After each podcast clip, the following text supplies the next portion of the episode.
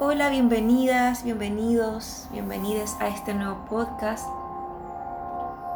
El día de hoy les voy a, comentar, les voy a, ir explicando también las motivaciones, eh, los objetivos, em, las formas también que se van desarrollando cada vez que las mujeres se reúnen en un círculo. Desde hace ya varios años los círculos de mujeres han, han comenzado a tener un protagonismo importante. Muchas mujeres han sido convocadas en distintas circunstancias por otras mujeres que, que, bueno, que han empezado a desarrollar sus propias terapias, sus propias medicinas, y mm, así como en Chile, también en Argentina, en Perú, en Bolivia, en Brasil, en Colombia, en Venezuela, en gran parte de Latinoamérica, los círculos de mujeres eh, son un tema eh, de bastante mm, preponderancia a la hora de invitar a las mujeres a valorar, a legitimar sus cualidades femeninas, a volver a, a, encontrar también esos nuevos ritos que, que nuestras ancestras tenían y que, por cierto, por, el, por la invasión europea, por el capitalismo, ¿cierto? Se fueron olvidando, se fueron eh, alejando de, lo, cotidiano y de la sacralidad que hay detrás de, que mujeres se reúnan, ¿no? Y todo esto nace porque todos los contextos socioculturales actuales mm, han generado muchos síntomas muchas enfermedades, no solo físicas, sino también emocionales, psíquicas, en las mujeres. Entonces las mujeres estamos con ansia de, mirarnos a nosotras mismas, de amarnos, de volver a amarnos profundamente, de, de aceptarnos, de cuidarnos. Y y esto se refleja también en, el cotidiano con el descontento ante el mundo que hemos construido y que también nos ha construido como mujeres cisgénero. Cuando observamos que nos hemos perdido en la tradición de los demás, en las estructuras sociales que habitamos, ¿cierto? Que son sumamente rígidas y que nos van haciendo un mandato de cómo tenemos que ser, de cómo debemos ser. Empiezan a aparecer, ¿cierto?, todas estas necesidades tan internas e intuitivas con volver a, a realmente escuchar la voz interna, la autenticidad. Y así nacen los círculos de mujeres, con esa necesidad.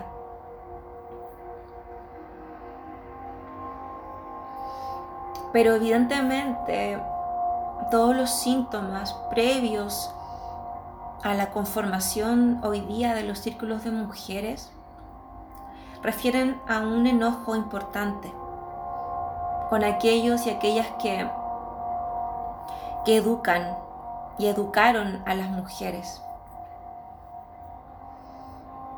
Todas esas instituciones formativas que reproducen cierto el modelo heteronormativo y patriarcal como lo son la familia, las religiones,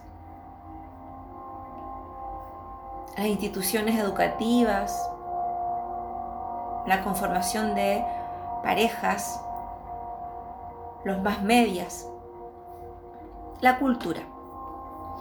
Y, bueno, y con todas las diversas olas feministas, ¿cierto? Muchas em, empezaron a, elaborar y a tramitar ese malestar de no querer ser, ¿cierto? Quien eh, el otro quiera, quiere que una sea. Y desde el recorrido histórico de la lucha, de, la reivindicación de, de, las mujeres, comenzamos a encontrar, ¿cierto?, una voz propia. Y hoy día, por cierto, a propósito de la visibilización de, de las disidencias sexuales, del movimiento eh, de la disidencia, eh, todas aquellas em, subjetividades eh, que están por fuera de, esta heteronorma patriarcal, están tomando fuerza y, el movimiento LGBTQ más hoy, ¿cierto? Como, como día de esa visibilización, nos invita también a, a observar, ¿cierto?, cómo los círculos de mujeres mm, también están repensándose y están generando una apertura también a, aquellos, aquellos cuerpos disidentes, mm, aquellos cuerpos que no responden al cisgénero. Es importante también como poder reflexionar cómo habitar las feminidades, las nuevas feminidades, las nuevas masculinidades. Y evidentemente para poder abrirse a un, nuevo espacio, a una nueva configuración interna y por tanto externa, individual, por tanto colectiva, necesitamos revelarnos y procurar que todo eso comience a ser distinto a activar, ¿cierto? A, mantener un posicionamiento activista frente a este malestar. Que no quede solo en lo individual, sino que también trascienda hacia lo grupal, hacia lo colectivo, hacia lo comunitario. Pero este descontento es el motor inicial, es parte del primer paso, es la cara reactiva ¿cierto? De la rabia, del poner límite, del querer avanzar hacia, hacia otro lugar, de no aceptar un sistema de pensamiento como el que, como el que estamos, hemos estado ya vislumbrándose hace varios años. Y desde ahí, bueno, no quedarnos atrapadas en, esta rebelión permanente de la ira, ¿cierto? sino que gestionar esa ira hacia un colectivo, ¿cierto? Para acceder a lo nuevo, los círculos de mujeres están teniendo ese protagonismo de acercarse a lo nuevo desde un lugar, podríamos decirlo, amoroso, de, de volver a conectar con aquellas cualidades más sutiles de lo femenino.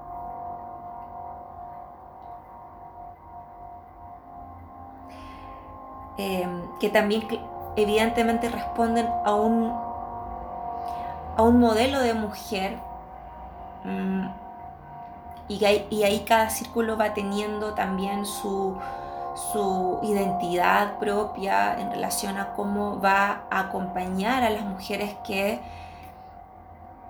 que ingresan a este círculo, que participan de este círculo. Evidentemente para poder construir un nuevo mundo hay que romper el antiguo, el caduco. Y esa destrucción va acompañado también de fertilidad y de gestación de uno nuevo. Y para eso la conciencia femenina nos invita también a, a dejar de a dejarnos empapar por la amorosidad también del proceso de cambio si bien es importante eh, la lucha, ¿cierto?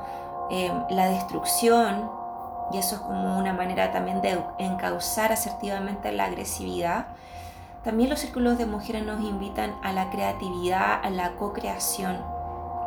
No solo a, a pensar y a vehiculizar y a sentir la destrucción y la rebelión, sino que también a, pensar em, la siembra, la gestación, la nutrición de un nuevo mundo.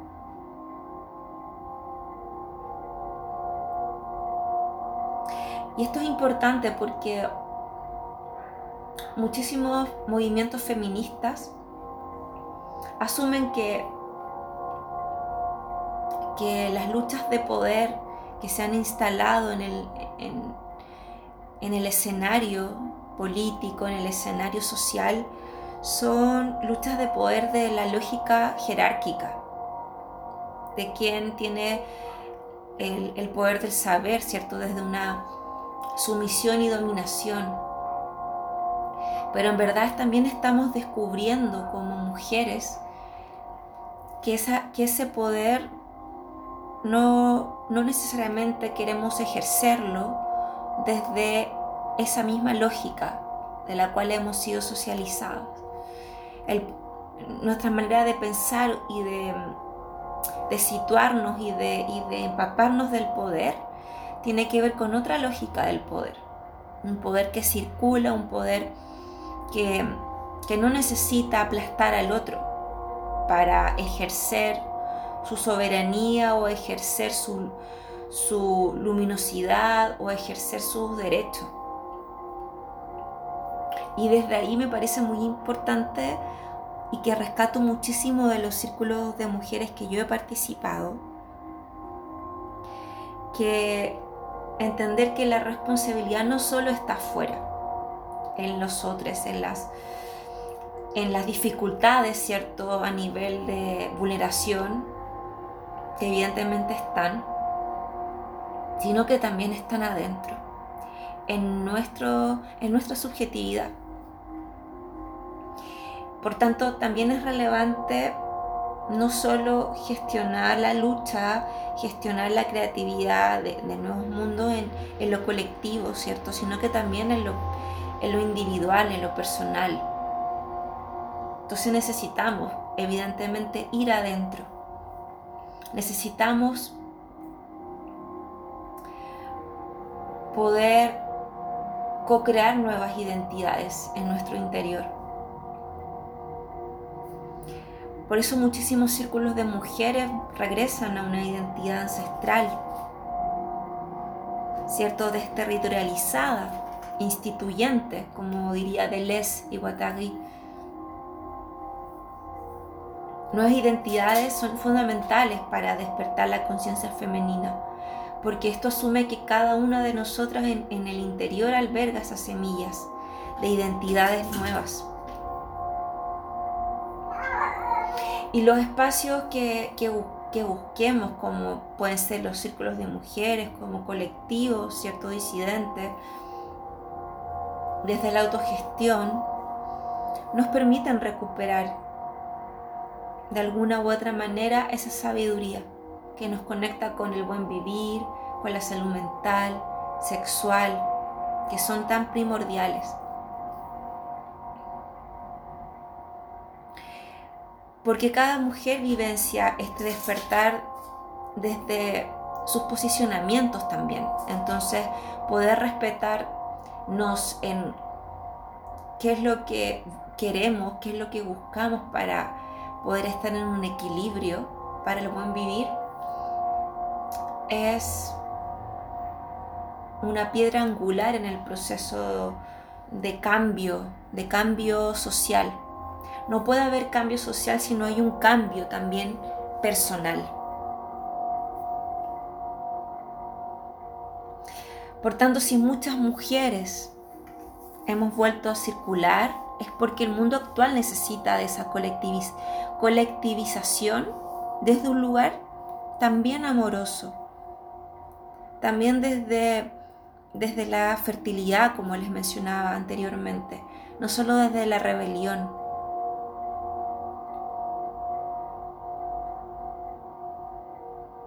Y es interesante porque en todo círculo no existen jerarquías del saber. Hay equidad, cada una es par, es compañera.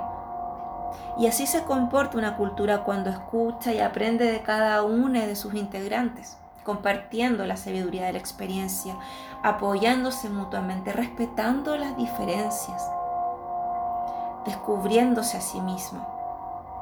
Maturana habla sobre la cultura matrística en su texto Amor y Juego y refiere a estas cuestiones, a estos valores matrísticos. Y cada círculo de mujeres es una representación arquetípica que da cuenta de estas cuestiones. Y que también trae un legado, trae, trae un hilo que, que está sustentado por todos los círculos de mujeres que han existido a través de la historia de la humanidad, desde los inicios de la civilización humana. Jan Chinoda Bolem en su texto El millonésimo círculo habla sobre los círculos de mujeres como espacios y artefactos eh, que propician el cambio de paradigma. Y es importante que consideremos que, que los círculos son círculos de son espacios seguros y espacios de, de una confianza muy importante hacia la espiritualidad. Una espiritualidad consciente, consciente de los desafíos sociales y políticos, de las desigualdades, pero también consciente de que no solo tenemos que estar disponibles para destruir el afuera, sino también destruir todas aquellas partes de nuestra psiqui que siguen reproduciendo la lógica patriarcal. Es interesante porque en los círculos aparece la noción de espejo.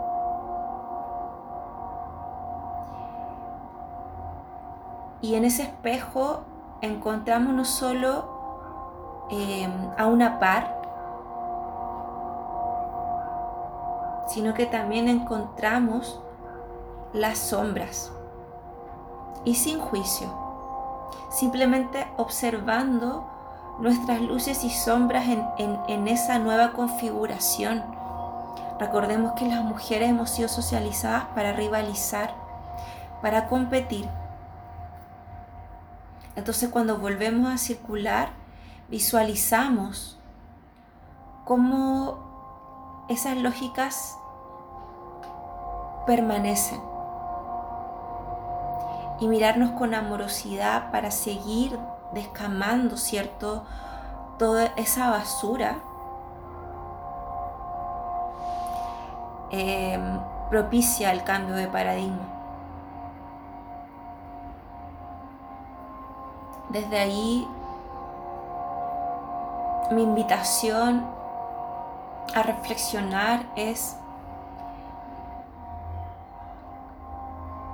cómo somos capaces de aceptar a una compañera en su diferencia con la nuestra, cómo respetamos ese espacio de diferencia.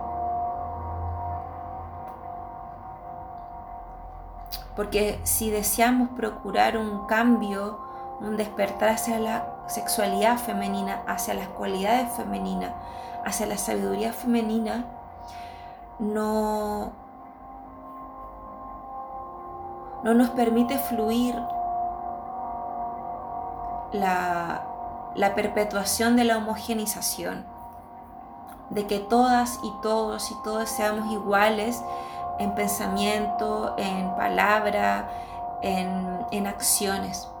Es importante que, que también podamos sostener la diferencia. Por eso también la comunidad LGTBQ más nos invita, nos invita a reflexionar sobre cómo sostenemos la diferencia. Y en esa diferencia sentirnos pares también. porque esos han sido los grandes desafíos de la humanidad, sostener la diferencia. ¿Cómo podemos volver a, a tomar consensos desde el respeto por esa diferencia? A tomar consensos que permitan el desplegar de la diferencia. Ahora, la diferencia también implica sostener ciertos valores, valores que han sido, por cierto, trastocados. Y eso es importante también reflexionar, cuáles son nuestros valores personales, cuáles son nuestros valores que, que procuramos transmitir en nuestro cotidiano, en nuestras relaciones, no solo con nosotras mismas, sino con otros, con otros que amamos y con otros que quizás no amamos y que tenemos una profunda diferencia valórica. ¿Cómo estamos dispuestos a respetar y a encauzar también la propia violencia que, que traemos filogenéticamente? Porque cuando una diferencia entre uno y otro es muy amplia, emerge la violencia. Emerge la violencia filogenética para defender un territorio, para defender, defenderse de la hostilidad que produce esa diferencia abismal.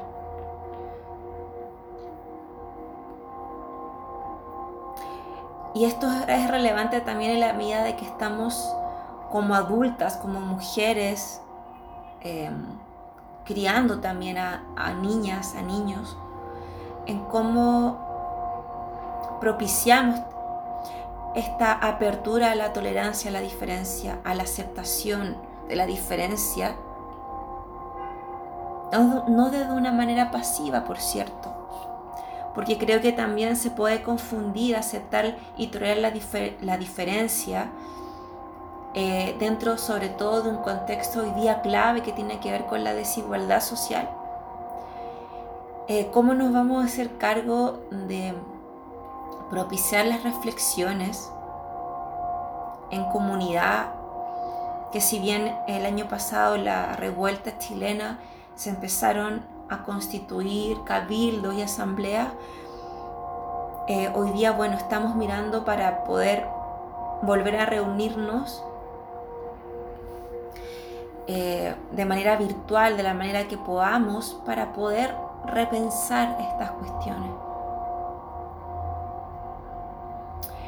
Eh, porque esa disociación tan importante que, que vemos en el afuera, principalmente las chilenas y los chilenos con el gobierno, nos hace también pensar qué pasa internamente con, el macho patriarcal interno, con, con la violencia interna, con la falta de, de humildad, con la falta de empatía, con la falta de dignidad, con la falta de humildad ante, ante un otro, ante una otra. Y, y esto es relevante porque poder mirar la sombra interna nos permite también constituir sociedades equitativas como, como se perciben y se sienten en esa amorosidad cuando circulamos como mujeres en un espacio con solo círculos de mujeres. Porque lo matrístico nos llama, nos está volviendo a llamar para poder estar en equilibrio también con lo masculino.